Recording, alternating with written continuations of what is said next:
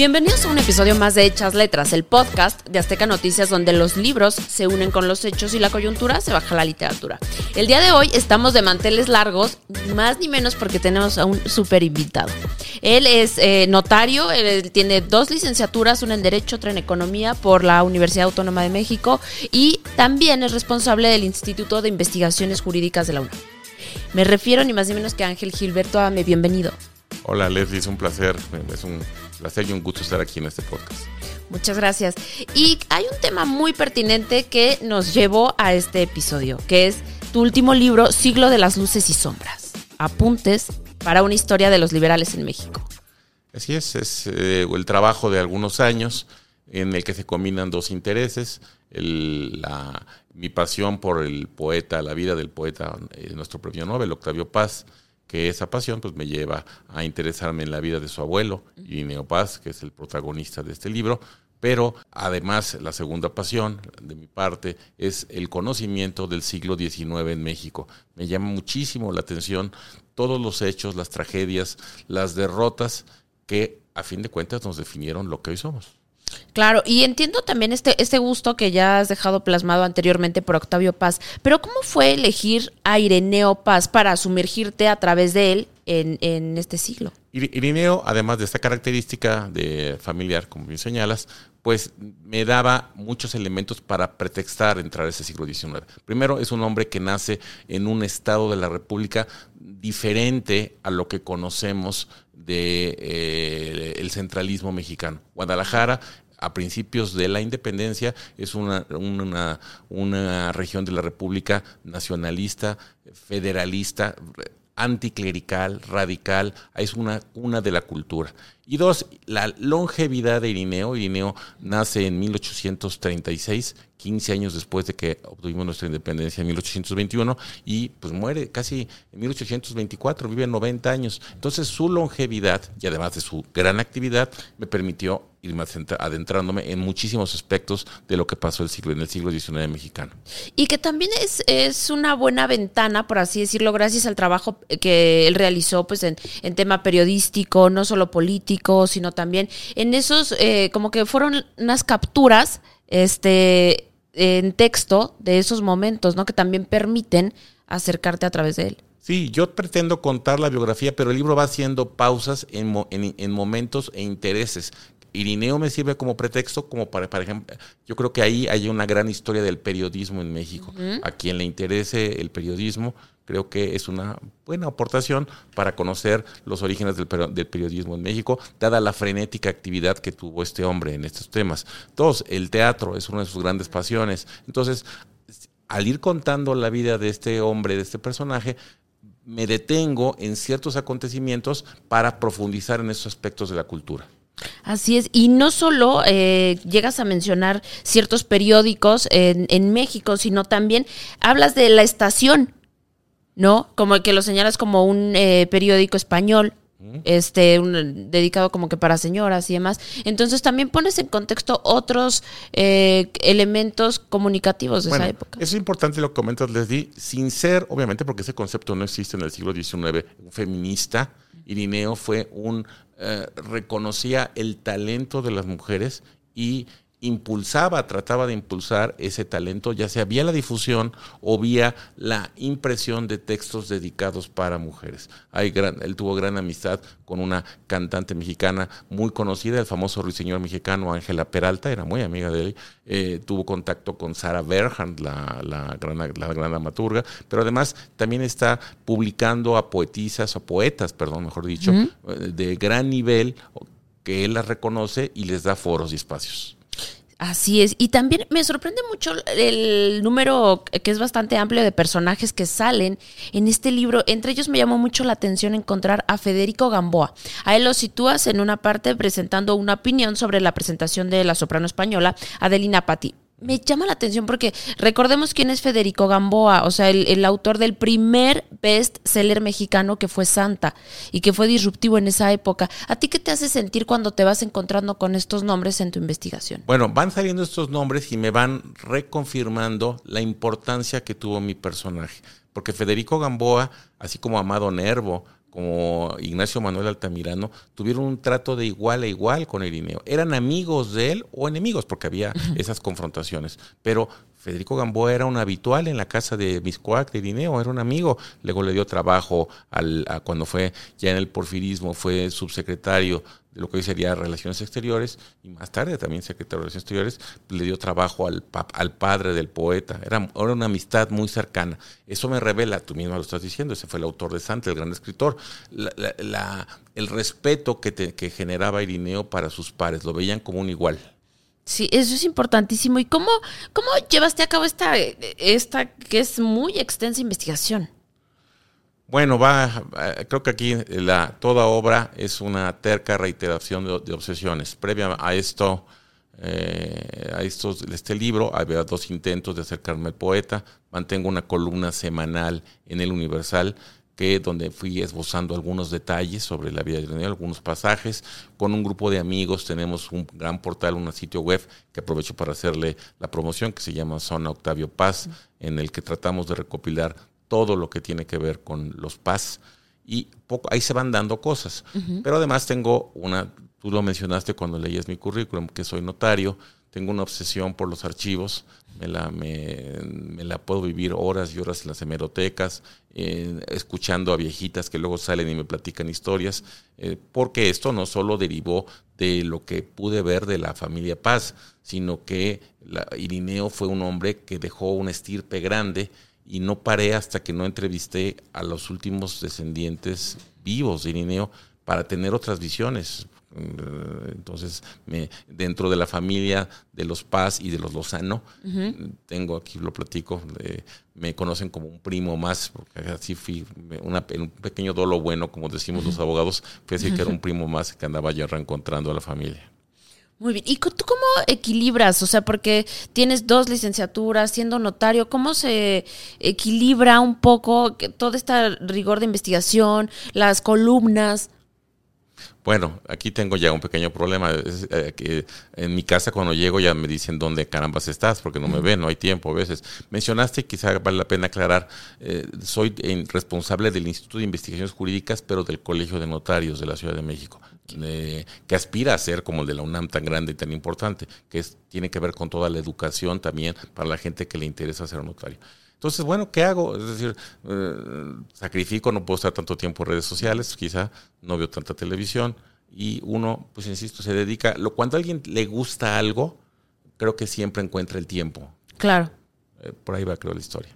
Y en este, en este libro son muchos recovecos, como bien mencionas, algunos que van en el tema de los medios de comunicación de en ese entonces, también el momento de Porfirio Díaz y las distintas expresiones que tuvo pues en temas de la prensa, eh, en las decisiones o hasta ya casi que llegando a su final, ¿no?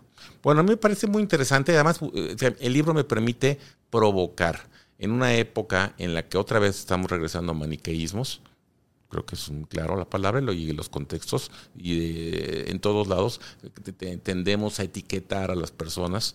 Creo que el, este libro intenta reflejar otros lados de la historia. Luis de quizá hasta eh, recalqué ciertos episodios de la vida de Irineo. Irineo estuvo cuatro veces en la cárcel. Una lo metió Maximiliano por lo que escribía, además de que fue militar y otro, otro punto más, pero también lo metió a la cárcel Benito Juárez por lo que escribía, eso en el ánimo de provocar también, bueno, eso pasó, es un hecho, ahí está, pero también lo pongo. Es decir, ese, esa década nacional que la vendemos con tanto, eh, o los muchos historiadores la recuerdan como un, como un gran lugar para la democracia, no, fíjate que sí había, Juárez metía a la gente a la cárcel por sus ideas, uno de ellos fue Irineo. Después, la tercera vez, lo metió a la cárcel Sebastián Lerdo Tejada, también por sus ideas, estuvo en la cárcel.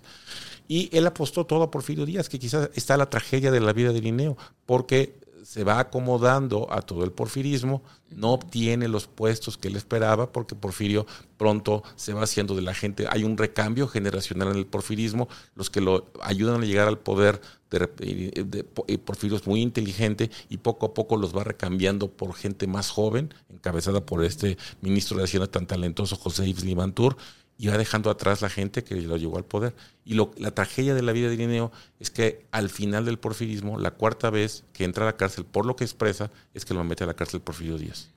Que eso es, eso es muy curioso y también me, me, llama la atención cómo tomas los dos lados de Irineo, que no eh, te encariñas, por así decirlo, en tu investigación, sino también revelas eh, unos claroscuros, por así decirlo, en, en, la vida de este personaje y es cuando cuentas que pues sí, él apostó todo por Porfirio Díaz, pero a la mera hora no, no, pues no tuvo, no llegó a buen puerto como le esperaba por los puestos. Tienes toda la razón. Fíjate que incluso hay gente que ha leído, leído, el libro y me ha comentado que después de la lectura a, a el personaje no le parece simpático. Ahí hay chayote. Ahí hay, alguien me decía, hablando, es que pues es triste porque pareciera que la subvención a lo, al periodismo a, desde el gobierno tenía que viene desde el siglo XIX, pues sí, si no no sobrevivían los periódicos, aunque Irineo encuentra encontrar otras maneras para sobrevivir. Eh, ¿Qué va pasando? Yo no quiero, yo, yo, trato, te agradezco mucho eso que, eso que me indicas de mi imparcialidad. Obviamente hay simpatías, ¿no? uno no escribe de alguien que le, que le desagrada, pero dos, el, el, que pretende escribir historia, sí, tiene que apostar por la objetividad, pero pues sí está lo que yo pienso y lo que veo. Eh, cuando me dices eso me halagas, es decir, bueno, hice, hice, mi trabajo razonablemente bien, porque de eso se trata la divulgación de la historia, de presentar hechos objetivos, más allá de simpatías y diferencias, para que el lector juzgue. Así es. Y es lo mismo también que, que, sucede con Juárez, porque como ya lo mencionabas, sí lo tenemos a él como una figura pues sumamente esto de que separara al Estado de la religión y de pronto encontrarnos con esto de que él podía resultar intolerante ante ciertas ideas es, es sorpresivo para muchos que conocemos pues la pincelada de la historia, ¿no? Donde solo lo tenemos como una figura encumbrada. Juárez, hay que, yo creo que Juárez 1867 es el gran hombre que salvó al país de la invasión extranjera, el que fusila a Maximiliano en el Cerro de las Campanas. Juárez de 1867 a que él muere a mediados de 1872 es un hombre, en mi opinión, aferrado al poder que si no se muere de angina de pecho, hubiera sido el Porfirio Díaz, sin lugar a dudas. ¿Y, ¿Y, no te parece también curioso cómo estos personajes se repiten a lo largo de la historia? Sí, y, y, quizá otra vez esas reflexiones históricas, es decir, por eso tratar de presentar de la manera más objetiva al poder, al poder, a la historia, y presentárselo al poder para entender muchas de las cosas. Cuando uno lee textos como estos, otros más que más valiosos que el mío, dices, caramba, estamos repitiendo los mismos errores que ya han sucedido eh, y han sucedido en la, particularmente en la historia de México que está llena de desgracias, ¿no? Un poco. Y cuando tú, ¿cómo em, comenzaste a ordenar? O sea, ¿esto fue a través de la investigación o cómo empezaban a llegar eh, los datos? Mira, eran notas sueltas, quizás yo no sé si decirte que si empecé por el, el final, porque, por ejemplo, en alguno, en, el, en, un libro que escribí sobre Octavio Paz, uh -huh. platico la historia, el primer libro, ahí platico la historia de las cenizas de Irineo, es algo muy curioso, lo entierran en el Panteón de Dolores y sin que le avisen a nadie, eh, a, los, a, los, dueños de las criptas, de repente se les ocurre poner un crematorio y pues sin avisar a nadie sacaron a todo mundo y así desapareció Irineo, junto con toda la no existe la tumba de Irineo. Tú vas al Panteón de Dolores. Ese capítulo es el último del primer libro que escribí sobre Octavio Paz. Entonces es curioso, sí, tiene, quizá, obviamente vas ordenando y después vas generando narrativa, que hay un mismo tono, pero esto iba generándose en función de la información que yo iba teniendo. Ok, y esto, después de leer, eh, bueno, me, evidentemente pues tú lo, tú lo hiciste, pero ¿te genera alguna sensación? ¿Con qué sensación te quedas una vez que terminas? Bueno, la primera sensación es de alivio. En mi casa ya me dicen, ya por favor, ya termina un poco de estos temas, porque fueron muchos años, seis, siete años hablando de este tema. Eh, eh, dos, pues contento porque tú, tú, tú que estás imbuida también en el mundo de los libros, percibo que la historia como divulgación se difunde o se vende poco en México. A veces se me enojan conmigo los académicos cuando digo esto porque me dicen, no, en el Colegio de México, en el CIDE estamos haciendo. Sí, sí, sí, sí, sí, pero son trabajos de investigación para especialistas. Me refiero a libros como eso que pretenden bajar, aterrizar la historia que, bajo con un rigor, es decir, bien documentada y tratadas de narrar, que eso no lo no logré, no sé si lo haya logrado, narrar de una manera amable, que se entienda, que para el lector sea interesante. Uh -huh. De esos libros no abundan en México, es complejo. Si hay ficción ¿no? histórica es otra cosa, sí. pero eso dejarlo bien claro que no es lo mismo, ¿no? Que el mercado es válido, pero no es historia. Pero que, permíteme uh, también decirlo, está muy digerible, o sea, la lectura es muy rápida, vaya, te empiezas a meter y de pronto es como estar eh, de pronto en algunas cosas muy privadas de ciertos personajes, eh, otros momentos como en el de los medios de comunicación o de la cultura de la época, ¿no? O también cosas tan curiosas como el casino de Miscuac. Claro. Claro, claro. A mí, ese, ese fue uno de los temas que me llamaba muchísimo la atención, porque la gente, cuando yo escuché casino por primera vez, pues pensaba en el. Ay, este señor era, manejaba el win de, de Miscuac. y no, los casinos en esa época que el, gran casino del Porfiriato era el Jockey Club, donde está el, el Sanborns de los, azulejos. No eran centros de juego, eran más bien centros de reunión para ir a platicar, charlar, donde reunían las familias. A esos lugares se les llamaba casinos. Eh, de, eh, el Irineo utilizaba el casino o a veces la famosa finca de Miscuac para incluso hacer representaciones teatrales, familiares. Así, así la familia se disfrazaba y, eh, escenificaba ciertos pasajes de ciertas obras teatrales relevantes. Y que además, eh, eh, precisamente el Jockey Club sale en un poema. Si recordarás, es, es, de, es de sal, es de el de la revista Azul. Revista Azul, bueno, el, Gutiérrez Nájera en, mil, en, la primera etapa, así es. Sí, que, que, también lo... Bueno, es que era el centro del porfiriato. Quien no entraba al Jockey Club en el porfiriato no, es, no existía en la sociedad. Era, era el, el, lugar de la elegancia. Y bueno, eh, el modernismo que representa Gutiérrez Nájera, que es una crítica contra las formas preconcebidas del, del porfirismo, necesariamente habrá alguna crítica o chanza a ese modo de ser el porfirismo y el afrancesamiento del porfirismo. Así es. Y otro detalle que también es muy curioso, eh, entre las páginas aparece el nombre de José Guadalupe Posada. Es, es muy interesante también. Eh, Posada es, forma parte, Irineo además de ser un tipo que le encantaba la prensa, siempre estaba atento, asistió a, las, a varias ferias mundiales, estuvo en la inauguración de la Torre Eiffel, en la primera, una primera feria mundial en París, y en esos lugares a los que él asistía, buscaba y traía innovaciones para los periódicos, buscaba destacar en la prensa con innovaciones, y una de las innovaciones era abrirle el paso a ilustradores. Es uno de los primeros que permite ilustraciones en los periódicos. Él lo trae primero en el Padre Cos. Y hay una gran cantidad de ilustradores a la milla, de, olvidados, que Irineo les habló. Y dentro de ese espacio está un señor José Guadalupe Posada, que la primera reseña sobre el talante de, la, del el talento y el talante de Posada la hace Irineo, es su gran descubridor. Sí, y que eso se deja como que más en el olvido, ¿no? Ubicamos la gran figura de José Guadalupe Posada, pero no quién lo descubrió. Totalmente, Eso es importante. Y ahora, La Patria.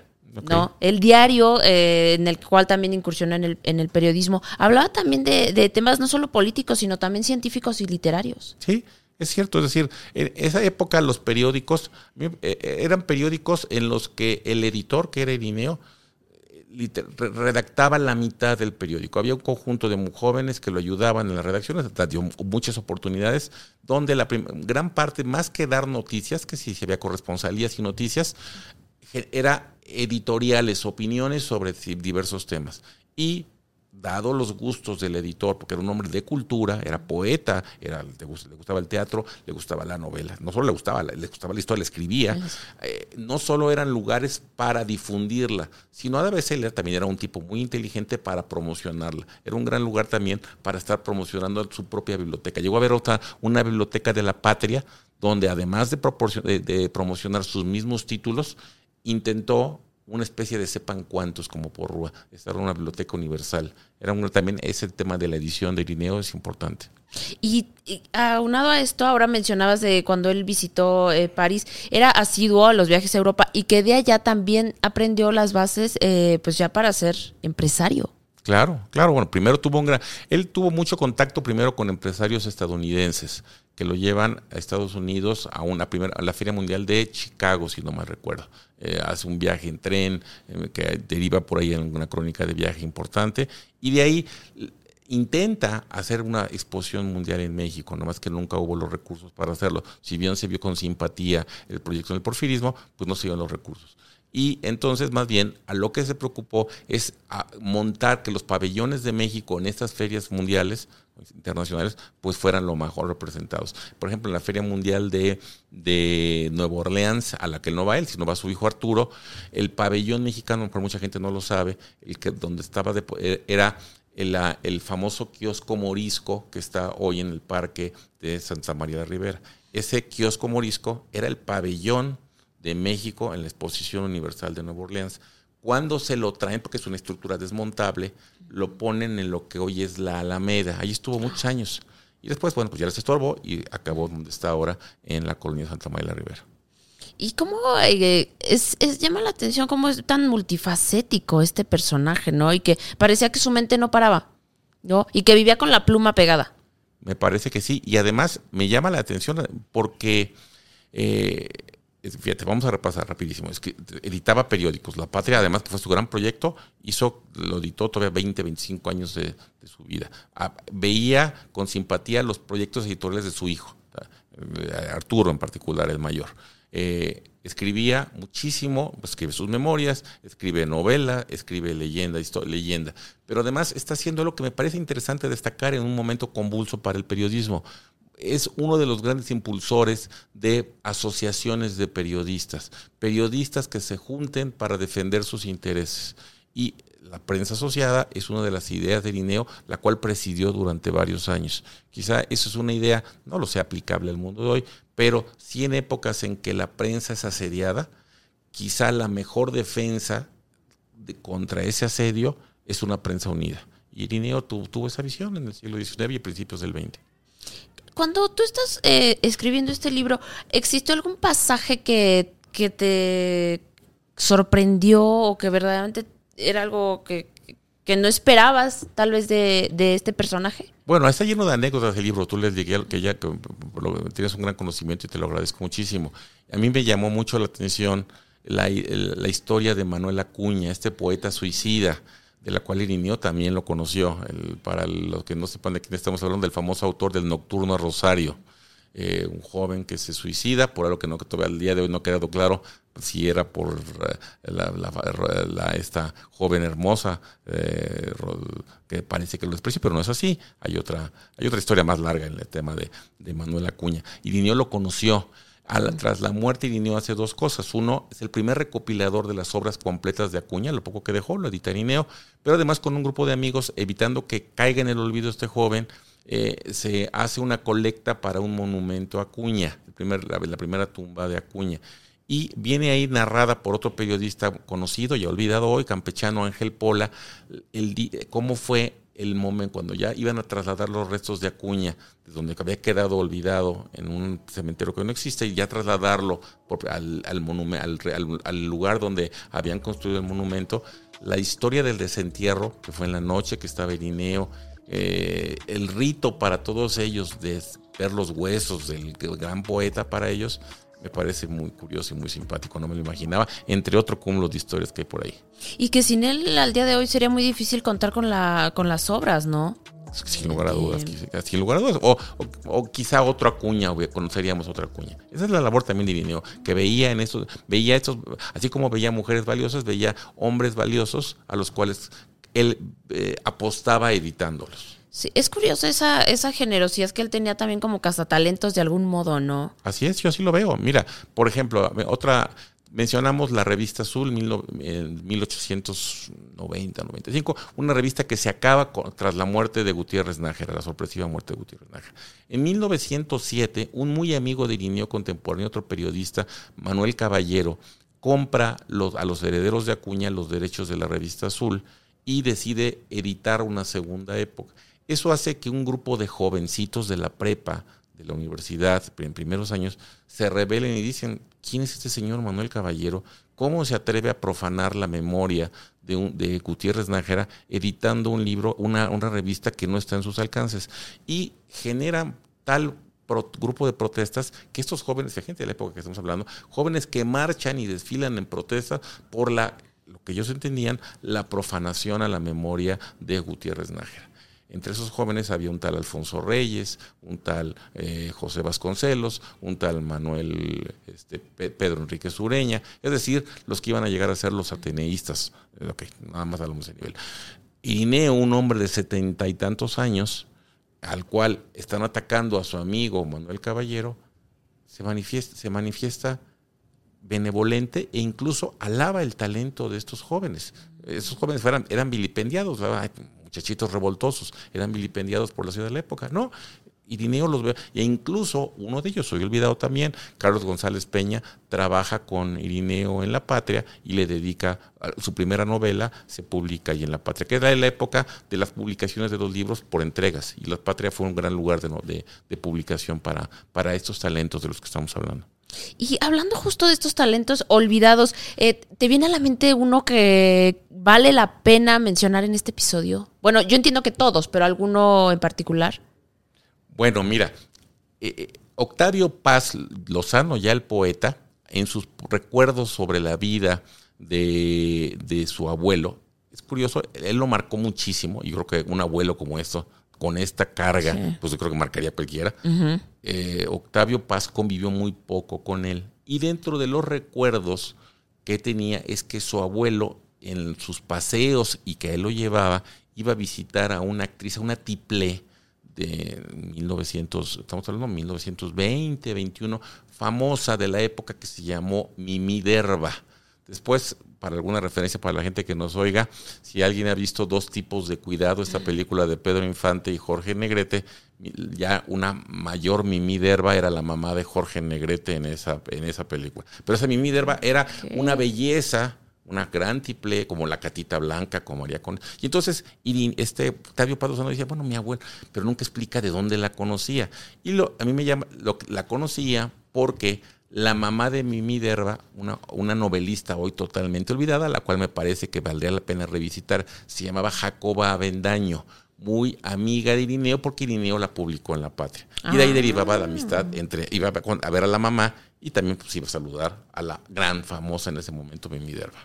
Wow, qué maravilla. Es que estaba en el centro de la efervescencia cultural del momento. Claro, totalmente. No, o sea, y por eso entiendes a Octavio Paz. Sin lugar a dudas. Con toda esta influencia. A mí me queda claro, y el libro quizá a mí me explica en mí, otra vez regresando a mi amor por la, por la, la poesía de paz, la vida, la obra de nuestro premio Nobel, entender que el linaje, la herencia intelectual es diáfana entre el abuelo al nieto.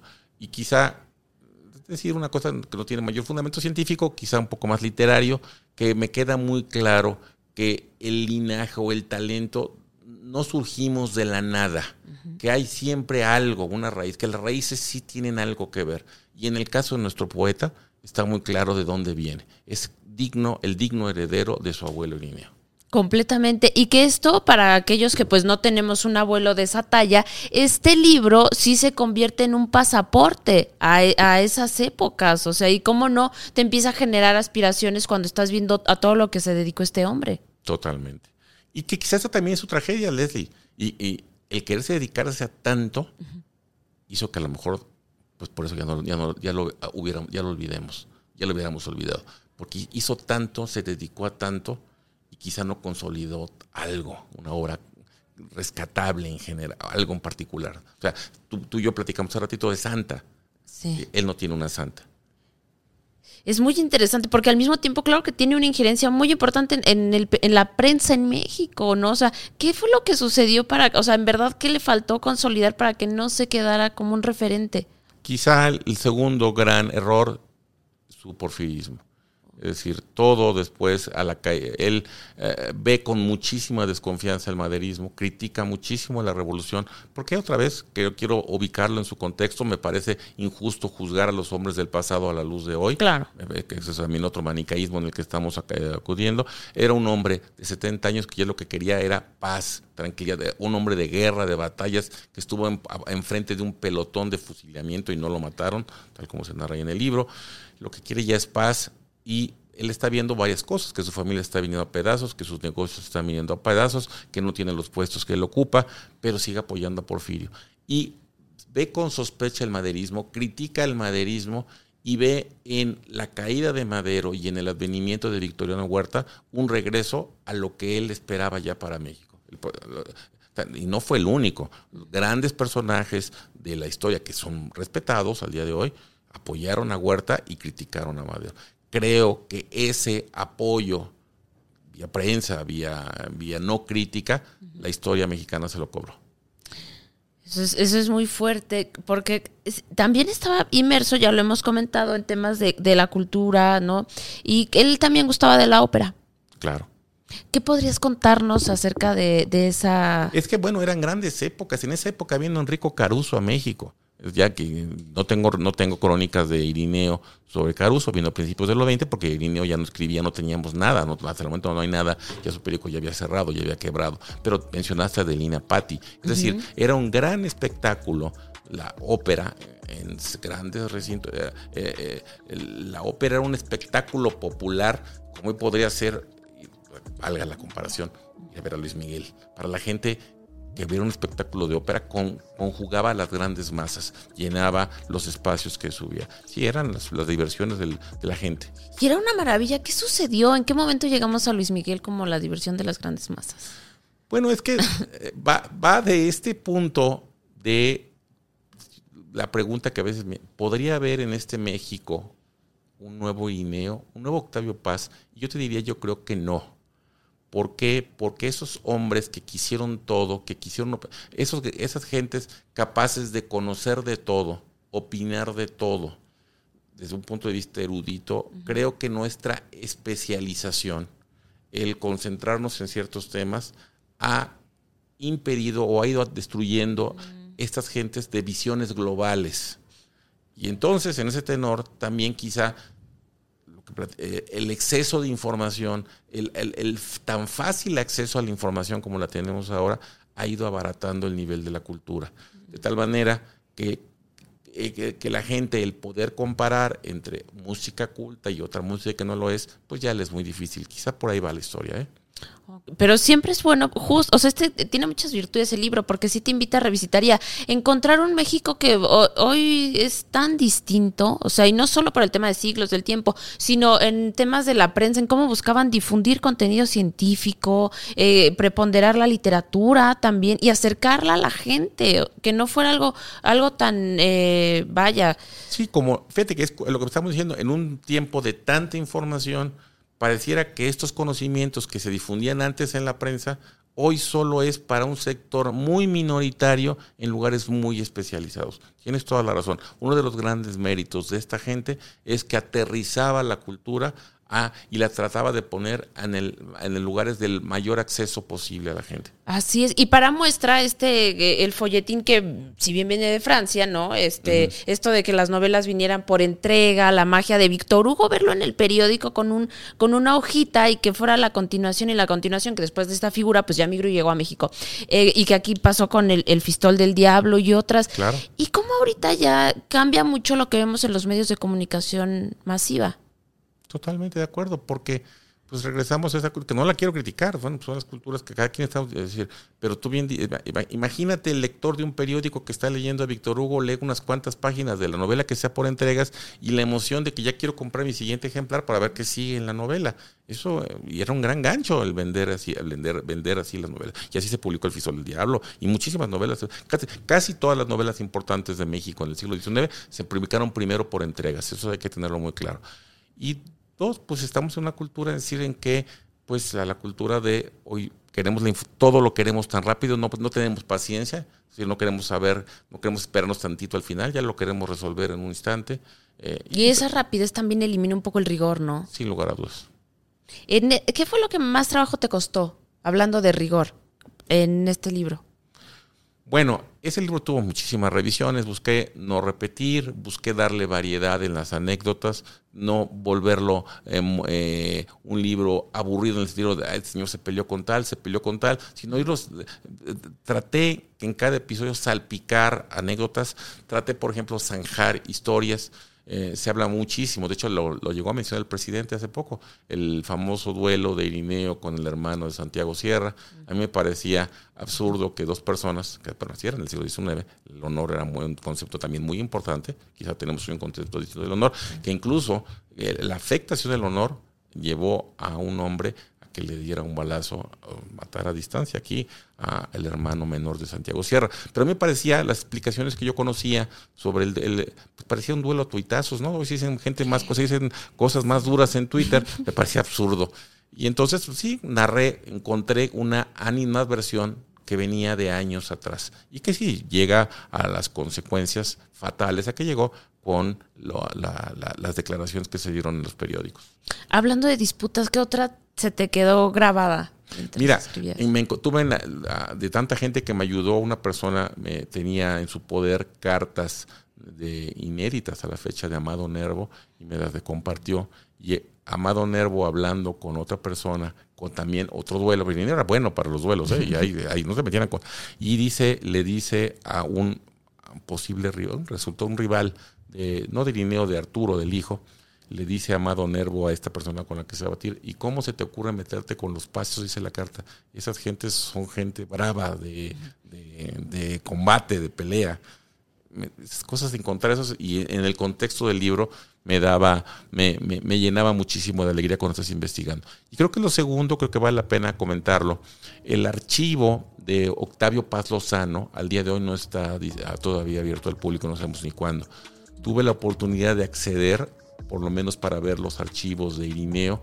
Y entonces eso también, el encontrar cosas, encontré la primera carta que se cita ahí en el texto de un, de Irineo Paz de 16, 17 años, la encontré ahí en el archivo. Es decir, eso también te revela muchísimo, porque revela el amor que le tenía nuestro premio Nobel a su pasado a tal nivel de conservar una carta de 1854, 55, si no mal recuerdo, donde un joven irineo se disculpa porque por su carácter bronco agresivo le había causado un mal a una familia de Guadalajara. Sí, y es que en este personaje también encontramos eh, dos polos opuestos. Por un lado es un intelectual sofisticado, pero por el otro también se le desatan las pasiones más animales, ¿no? Que puede ser esto de los duelos, la violencia, los arrebatos, y que nos termina eh, mostrando no a alguien distante, sino un ser humano de carne y hueso. Totalmente distinto. Y entonces, bueno, ahí sí lo dejo al lector. Cuando me dice un compañero, me dice, insisto, que el personaje no le pareció simpático después de la lectura, pues sí, entonces creo que cumple también el objetivo en ese libro. Cada quien tome la posición que quiera, si el personaje no le simpatiza. Pero lo que, lo que sí creo es que es un personaje que no te deja indiferente. 100% y con grandes aportes. Yo sí creo que es un baluarte de la historia con todo. Y es que, vaya, todos tenemos un lado más em, que queremos mostrar menos. Entonces yo creo que es un poco también lo que, lo que se relata de este personaje. Y también quiero destacar que no solo tienes este, eh, pues ya esta obra sobre Octavio Paz, sino tú también, como, como este hombre, te empezaste a meter con mujeres eh, de, después y de antes de la Revolución Mexicana que no estaban muy visitadas. Sí, en un esfuerzo anterior, un libro que se llamó De Armas Tomar, gracias por recordarlo. Eh, soy apasionado de ese México de principios del siglo XX. Me, regreso una y otra vez eh, y en, derivado de un trabajo previo me había encontrado yo una serie de semblanzas. Eh, cuando hablamos de la mujer en la revolución, de inmediato pensamos en la delita, la que está atrás cargándole como de costumbre al hombre, le está cargando los trastes y las armas y los chamacos. Y traté de aportar, no sé si lo logré, pero bueno, por lo menos rescaté una serie de nombres de mujeres que trascendieron su época, en esa época, es decir, antecedentes de movimientos feministas, pues el feminismo todavía no, se está discutiendo todavía, pero que trascendieron más allá de su sexo y no en función de un hombre. Ese es el. Y una de los personajes, creo que son más importantes, aunque hay varias ahí que se mencionan, es Hermila Galindo, la gran secretaria particular de, de Venustiano Carranza, que es una de las mujeres que está de las primeras sufragistas mexicanas. 100%. Y pues ya estamos llegando al final de este episodio, pero me gustaría que, le hablaras a, pues a nuestro público y que lo invitaras a visitar este, este libro y por qué, por qué no se lo deberían de perder, además de todo lo que ya platicamos aquí. Bueno, quizá el primero del cliché, quien no conoce la historia de su patria está condenado a repetirla y es un extranjero en su propia tierra, ¿no? Creo que ese es uno. Dos, eh, la historia de México con todas sus tragedias y, sin sabores. Es una historia muy rica, llena de anécdotas. Eh, el libro trata de presentar eh, un gran pasaje de esa historia. Es una invitación además para el que quiera profundizar en otros temas, te llevará a otros lugares. Y tercero, porque sí, Irineo es un gran personaje, es un personaje que a mí me simpatiza, es un gran personaje y creo que eh, es una propuesta válida. Claro, y que sea como sea, yo creo que sí nos hace falta también hombres de esta clase, ¿no? Sí, yo creo que sí. Indudablemente. Nos hace falta más gente de acción, de ideas, de pensamiento, de lucidez y que creo, creo que sea el eje de esta charla, Leslie, y te lo agradezco muchísimo, ha sido la cultura. Gente que apueste por la cultura y Irineo, eso sí nadie se lo puede escamotear, era gente que apostaba por la cultura. Sí, y yo, yo me quedo de esto, es vaya muy, muy importante, pero sobre todo con el sabor de boca de querer ser o sea, con una persona con amplios conocimientos, que esto te genere y te despierte aspiraciones mayores. Creo que eso es también muy valioso, además de conocer todo este compendio histórico, es lo que pueda desarrollar en nosotros, ¿no? Querer, querer superarnos y eso es muy importante. Me parece, me parece que también, quizá aquí en ese libro encontramos un llamado a ese intento de superación. Muy bien, pues te agradezco muchísimo Ángel por, por haber venido, por compartirnos este libro y espero que sea una de, de muchas este, ocasiones que vengas a Hechas Letras y también estaría bien bueno que nos hablaras ya a profundidad sobre este último libro que, que nos platicaste un poco de las semblanzas. Mira, bueno, ya me estás con esas ya son historias anteriores de mi vida. Eh, yo estoy muy ligado eh, a la Universidad Nacional, quiero muchísimo a la escuela y algún día platicando con el entonces abogado general de la universidad, me quejaba de que estuvieran olvidados las, los, las grandes hombres que pasaron por la Facultad de Derecho del país. Eh, no, hubo, no, no hubo gente importante en el siglo XX mexicano, aunque no les gustaba la carrera, como no había otra cosa más que estudiar Derecho, todo el mundo pasó por ahí. Quien tú me digas, ahí pasó. Gentes importantes. Paz, este, Carlos Fuentes, quien tú me digas, ahí pasó por la Facultad de Derecho. Y entonces yo le, mencionaba que me parecía eh, injusto que no hubiera un gran catálogo que recordara a los grandes maestros de la facultad. Y dijo esa persona una frase que me marcó y marcó mis, los últimos 10 años de mi vida porque he estado metido en esas cosas. ¿Y por qué no lo haces tú? Ese por qué no lo haces tú me derivó dos cosas, como dos años, Julio, que, me acompaña, encerrado en la, hemeroteca digital nacional de la Ciudad de México, está aquí al lado, pero además en el, ahí mismo se, está el centro de estudios sobre la universidad, que me permitió ir teniendo en mis manos los expedientes de la gente más valiosa, expedientes escolares, expedientes como maestros de la gente más valiosa de este país. A partir de ahí se detonó un libro que así se llamó Antología de Académicos de la Facultad de Derecho. Y de esos expedientes, por ejemplo, me encontré el de la primera abogada mexicana, que está en el libro. La primera mujer que se graduó, que fue un escándalo en la época.